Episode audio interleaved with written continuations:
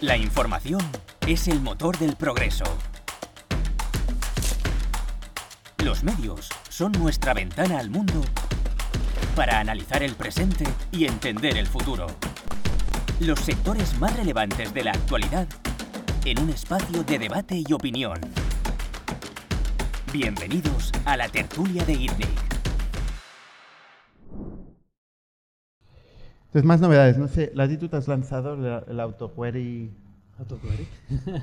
que hablabas la semana pasada. Autoquery me gusta como nombre, ¿eh? Igual Ah, mira. deberíamos haberlo puesto. Eh, sí, no, hemos sacado eh, la feature esta que, que os estuve comentando eh, hace un par de semanas, me parece que fue. Sí. Em, y nada, la verdad que... Explica, la- explica qué es la feature. Sí, la, la feature es básicamente tú escribes en inglés eh, y nosotros construimos un prompt que pasamos por GPT-3, eh, que es un eh, Large Language Model, un modelo de Machine Learning, em, y somos capaces de producir una query en SQL que hace el transformación, el trans- la transformación de datos que necesitas en ese momento. Por ejemplo, un, un ejemplo. Pues, por ejemplo, tú puedes conectarle eh, varias tablas de tu base de datos y le dices, eh, sácame la evolución de los usuarios eh, agrupados por mercado eh, que han sido activos en las últimas dos semanas. Y es capaz de entender el esquema de datos, pues nosotros se lo pasamos por detrás, no lo tienes que hacer tú manualmente, eh, y te produce una query que funciona y que realmente es lo que quieres, con un gran porcentaje de éxito. Es una pasada. Y no solo eso, sino que luego puedes, si tú tienes una query ya hecha, eh, le puedes pedir, eh, pedir modificaciones a esa query también en inglés. Es decir, nosotros tenemos unos bloques de código, ¿vale? Eh, que es donde escribes el, el SQL, ¿no? Y debajo ahora tenemos como una especie de consola de AI donde tú le escribes en inglés y si tienes una query ya creada, pues le puedes decir, ahora eh, filtrame los que solamente hayan hecho esta acción en, el último, en los últimos tres meses, por ejemplo. O créame un funnel con los datos de esta otra tabla. Cosas así. Funnel. Sí, sí, sí, es capaz de hacer queries súper complejas. Es una pasada. Pero ¿cómo haces una query de un funnel? Bueno, tú al final tienes eh, una tabla de eventos generalmente y le puedes decir, eh, créame un eh, funnel donde el orden de los eventos es este, luego este, luego este y luego este. ¿Sabes? Y es capaz de ¿Te sabe hacer cohorts? también. Esto es muy jodido siempre en SQL, te- Sí, a sí. mí me funde la mente. Sí, sí. No, y lo, lo bueno de esta feature es que para la gente que ya sabe SQL, pues les permite ir mucho más rápido, porque escribir SQL a veces es un poco... mm, o sea, no, no- es el lenguaje más rápido escribir, por así decirlo. Em, entonces te permite avanzar mucho más rápido, sobre todo con la parte de la estructura de la query, ¿no? O sea, si estás empezando de cero, pues ya le pides unas cosas y te, te construye la query y luego ya pues, puedes eh, hacer modificaciones. Eh, y sobre todo para la gente eh, que no escribe SQL normalmente, pero que sabe el, el lenguaje, es capaz de hacerlo, si se pone, etcétera, etcétera, hostia, pues es, es un boost bastante, bastante interesante. Em, porque si estás un poco oxidado, es como que te ayuda a recordar em, cómo es la sintaxis, te ayuda a recordar mejores prácticas, eh, y al final, como tú le escribes en inglés, pues es súper, súper sencillo. ¿Cuándo se inventó el SQL? Es, es- increíble que sigamos utilizando SQL para 50 hacer años, queries. ¿no? Cincu- hace 50 años. 49 años. Sí, sí. 1974. Ujú. Seguimos a día de hoy para consultar la información en una base de datos utilizando un lenguaje de hace 50 años. Ujú. Pero es que es Sí, a muy ver- bueno. a ver si Es inventas que algo realmente ya. funciona muy, muy bien SQL. Eh, o sea, es un lenguaje súper sencillo que hace su propósito perfectamente. Y ha habido un montón de, de versiones nuevas y gente que ha intentado cargárselo por una cosa supuestamente mejor. Eh, y de hecho hay infinitos sabores distintos de SQL que te puedes encontrar. Cada base de datos tiene sus particularidades. Pero lo que es el- la base del lenguaje eh, y el, estándar, por así decirlo, eh, es que perdura en el tiempo porque funciona muy bien para el propósito que tiene. AI se va, va- se va a cargar de SQL. Ostras, a ver. Deja de pensar. Digo, AI como, como, como paradigma. No, no es nada concreto. Eh, eh, a ver, para algunas cosas sí, eh, seguramente. De hecho, ya, hay mucha gente haciendo eh, pruebas. eh, pues, por ejemplo, hay una cosa que se llama embeddings, ¿no? que esto es una, eh, también es una API que te, of- te ofrece OpenAI. eh, que al final es cuando tú tienes un cuerpo de datos muy, muy grande, pues poder encontrar una pieza concreta dentro de todo, de todo ese mar de información. ¿no? Em, entonces, es, o sea, tú lo puedes hacer con, con este sistema de embeddings y en ese sentido sustituyes un poco SQL para hacer el, em, eh, el extraer información de ese, de ese cuerpo de datos. Eh, entonces, para algunos casos así, estoy seguro de que funcionará mucho mejor hacerlo con, con, eh, sistemas de este tipo que, que con SQL directamente. Más allá de eso, la verdad que no tengo ni idea. no, no he pensado tan lejos. ¿Tú, Jordi, tienes opinión sobre el futuro de...? Yo no, no creo que esto elimine SQL, igual que no elimina programar. Al final te ayuda a escribirlo más rápido. Ujú. O sea, tiene que haber algo determinístico y estándar eh, para, para explicitar qué quieres hacer. Y, y lo mismo con, con, eh, GitHub Copilot. Te ayuda a escribir código, pero yo quiero tener un código que sé seguro que va a hacer eso.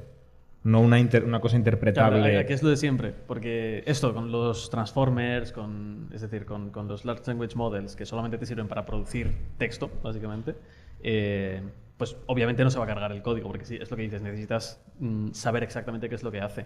Pero si llegamos a un punto donde hay eh, Artificial General Intelligence, seguramente cambie todo. Así que, es que de- de- Sí, depende de, si de tú qué quieres, tú quieres hablando. programar cosas como con certidumbre, ¿no? O sea, hay, hay parte de, la programación que quieres ser Pero- muy pero- pero si- explícito. pero si y eso hay que describirlo de Pero si alguna llegamos manera. al punto donde hay eh, inteligencia artificial general o Sí, pero es que ya da igual, porque programar Da igual, no, es porque- obsoleto, ¿sabes? Mm, No, porque programar es, es un lenguaje de comunicación al final eh, muy específico.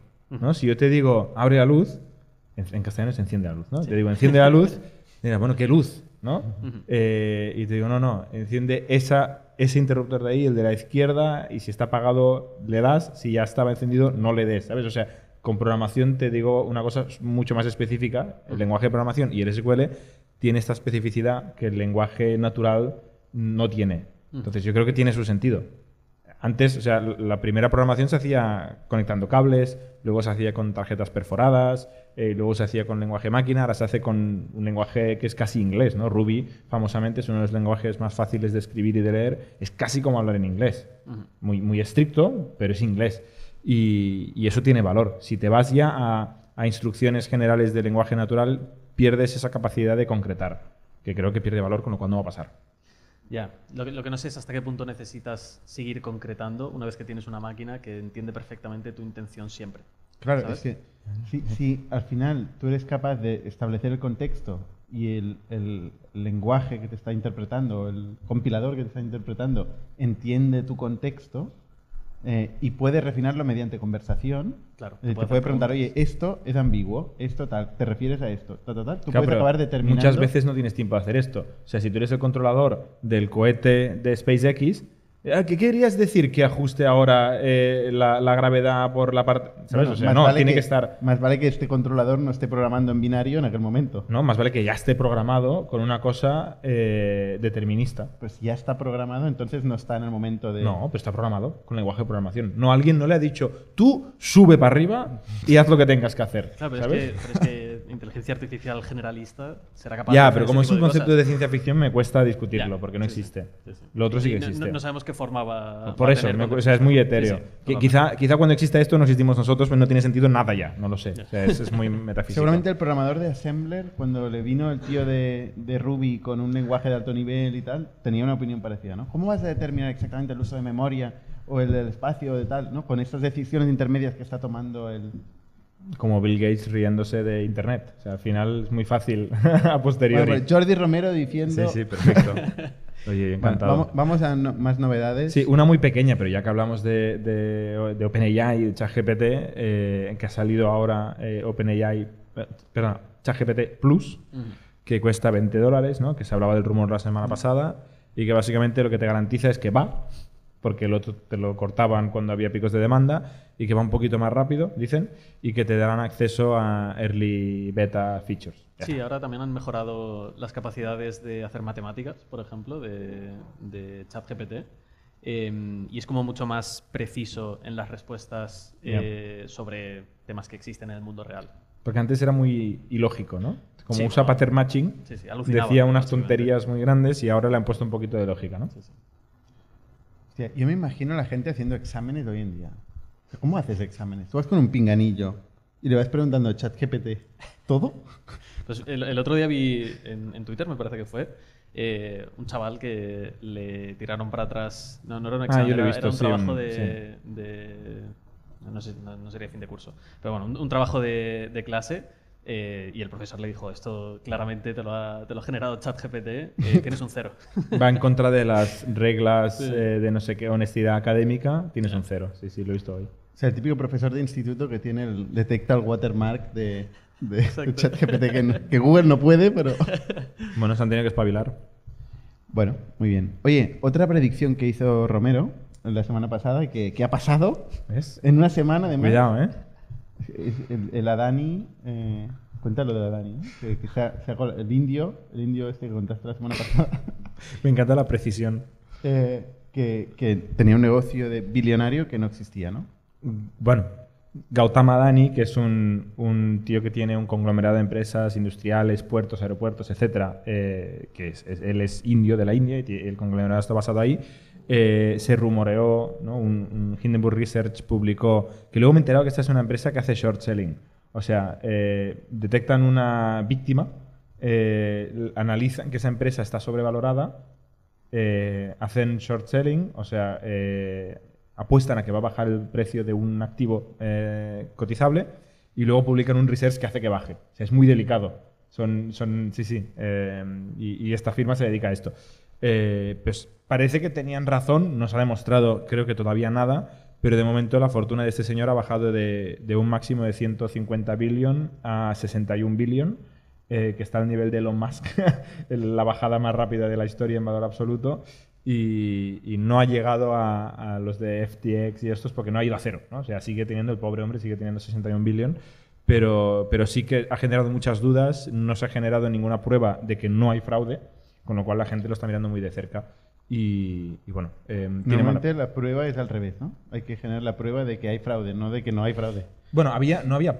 no En sé un si- sistema claro, normal, ¿eh? O sea, esto es leyendo artículos de internet, ¿eh? Pero parece ser que la acusación es muy concreta.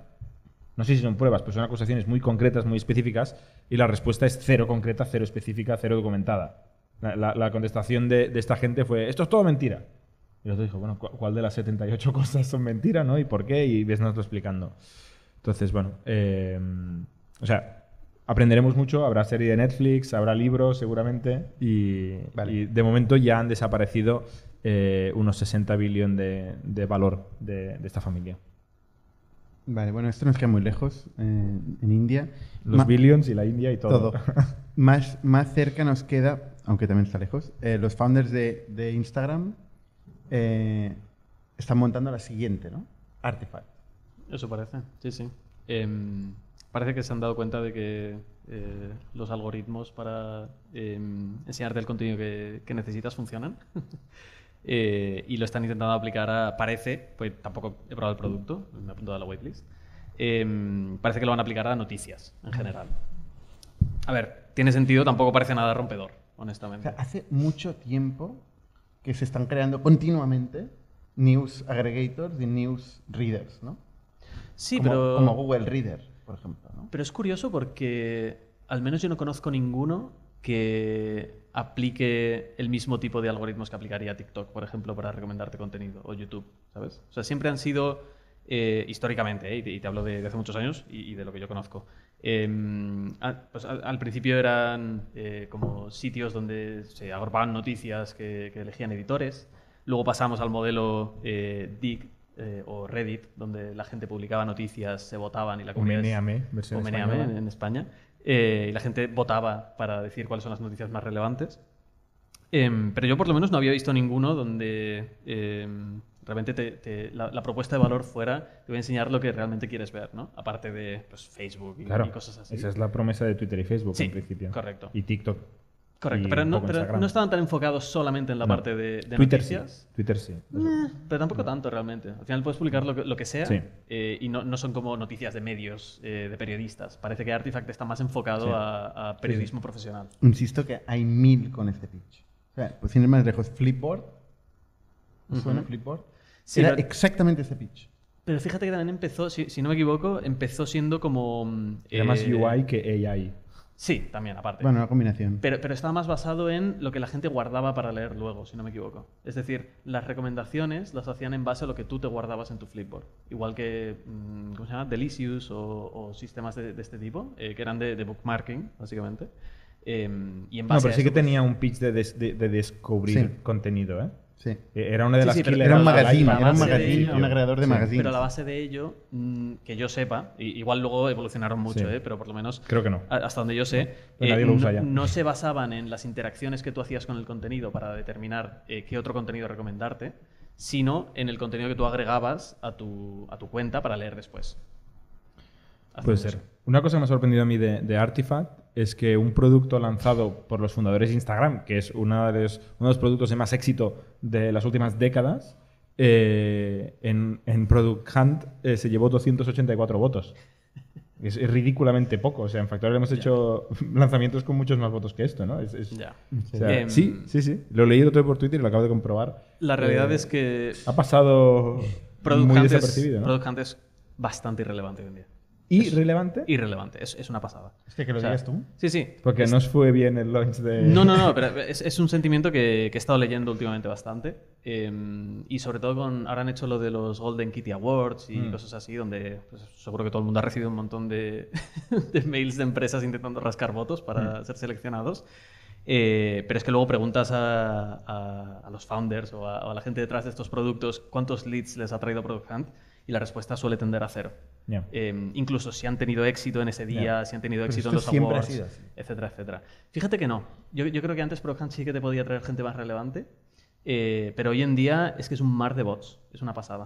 Eh, y de hecho, de tú bots y de, y, de empre- y de- y de gente que lo optimiza mucho, con lo cual se abusa el sistema, ¿no? Al final. Sí, pero es que la, la mejor manera de optimizarlo son redes de bots, honestamente, porque no lo persiguen. O sea, si, si os dais un paseo por eh, los top productos de, de las últimas semanas, por ejemplo, eh, quizás no el top 1 o top 2, eh, pero entre los top 5, la mayoría son productos que no deberían estar ahí.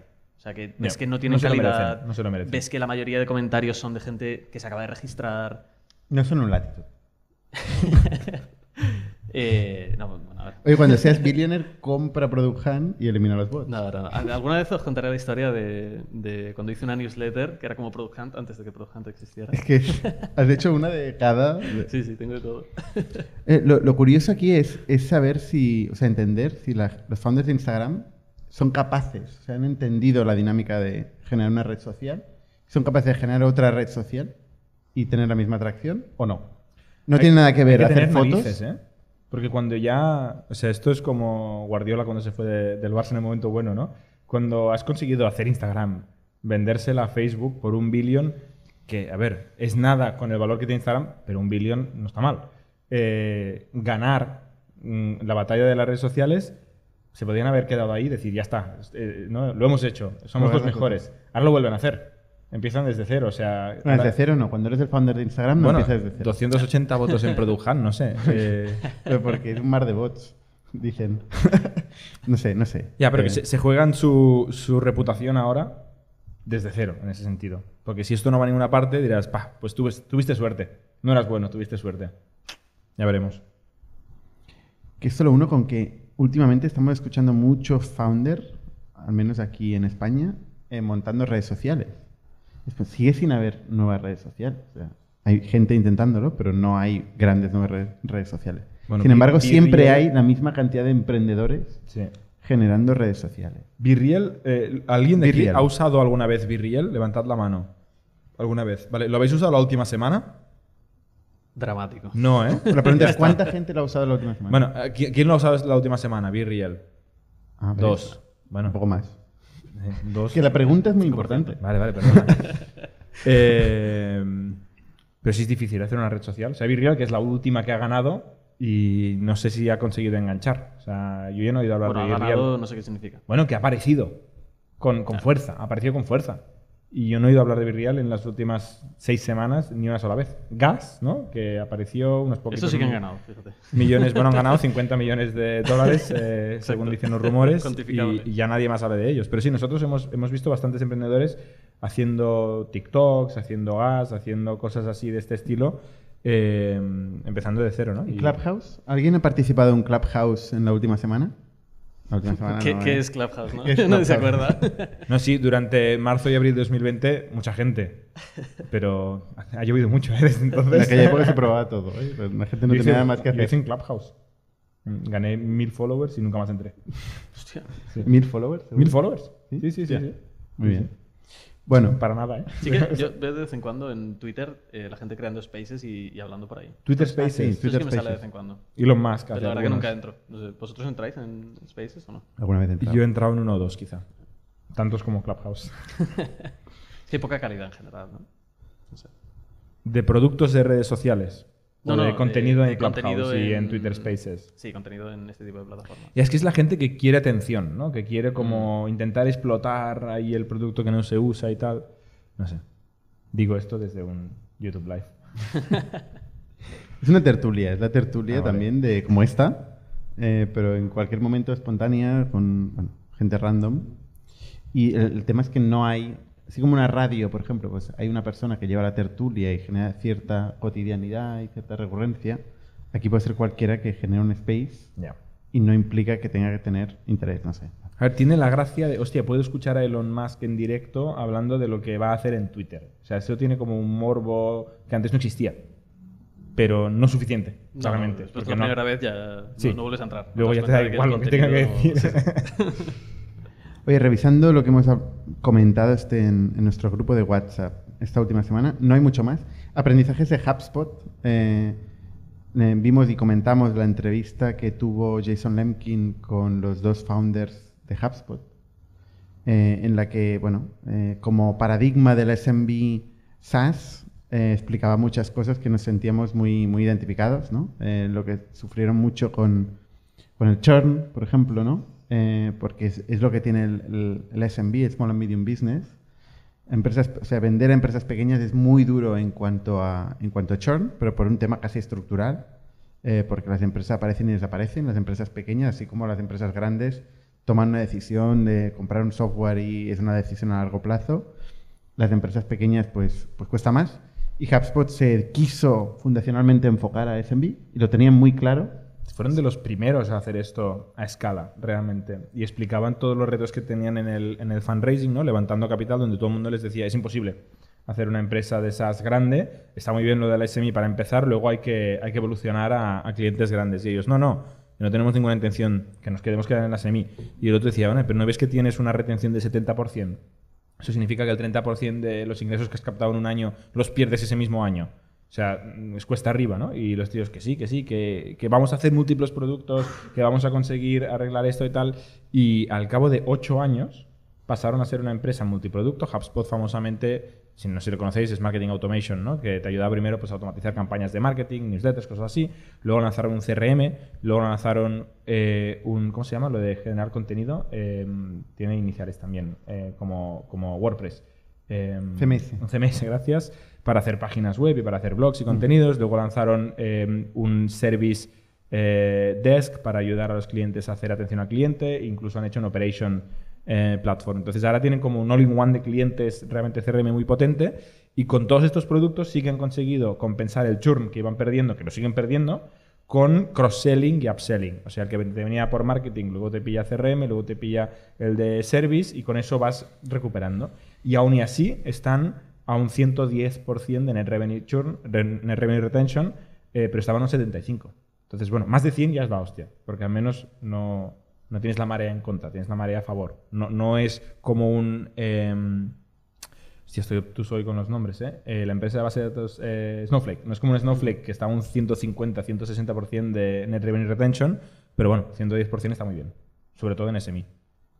De hecho, a nosotros nos va muy bien HubSpot, porque ya no tenemos que decir, es imposible, nadie lo ha hecho. Decimos, bueno, HubSpot lo ha hecho.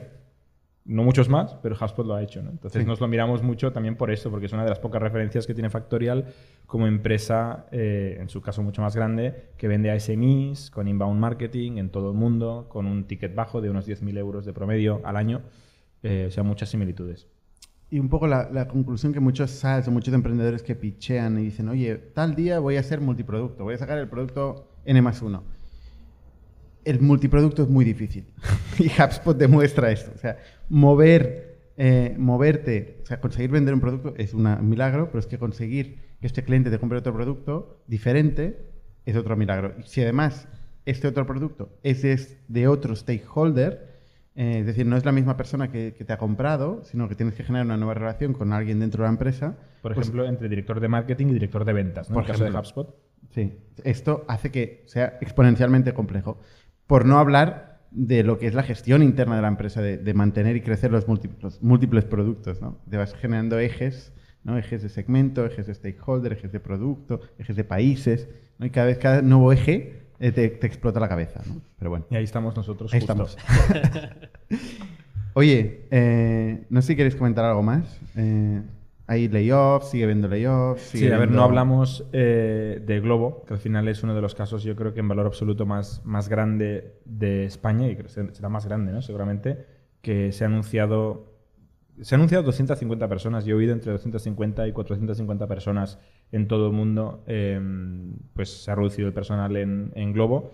Y Oscar Pierre publicó eh, un mensaje en su blog. Y bueno, pues momento duro para una compañía que estaba apostando porque iba a crecer. Creció, dicen, los tres primeros quarters del año, los tres primeros trimestres de 2022 crecieron bien.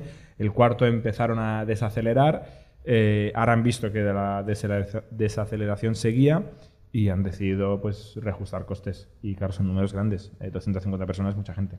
¿Crees que ha sido más, bueno, no, no hemos hablado con Oscar, No sabemos nada, solo lo que hemos leído. y, y más por el tema macro o por el tema también de las demandas? Bueno, claro, les que- han caído 50 y pico millones las últimas semanas de multa, llevan 200 en total, 200 millones de multas, ¿eh? O sea, Sí, que seguramente se están, se están recurriendo y esto Ya, va ya. por largo, ¿no? Pero, pero bueno, eh, no, no sé cuál, cuál será la causa. ¿eh? es un No- negocio no duro. Es un negocio duro que cuando el capital es barato, eh, pues se puede apretar. Cuando el capital se encarece como ahora, entiendo que se complica mucho más, ¿no? Pero bueno, ánimos a los que, a los que estén luchando. Somos un ecosistema de startups tech de Barcelona, creadores de Camalún, Kipu y Factorial, entre otras. Ofrecemos más de 5.000 metros cuadrados de coworking a startups y organizamos eventos diarios para discutir negocio y tecnología hasta la saciedad. Desde ITNIC Fund invertimos en equipos con capacidad de construir grandes productos y negocios. ¡Te esperamos!